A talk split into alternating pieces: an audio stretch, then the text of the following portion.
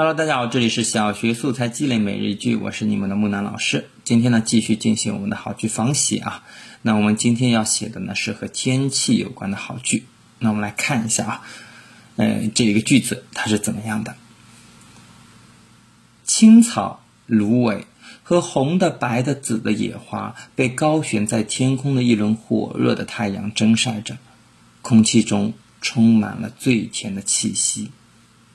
这个句子呢，比起我们昨天的这个句子要短了很多了啊。那么相对来说也好写很多。那三年级、四年级的孩子都可以去尝试写一写啊，写出一个跟它类似的句子，应该并不是特别的难。也可以来看一下木南老师是怎么对它进行仿写的。南瓜、青菜和白的、红的、橙的萝卜躺在一口大锅中，被熊熊的火焰炙烤着，空气里充满了香甜的气息。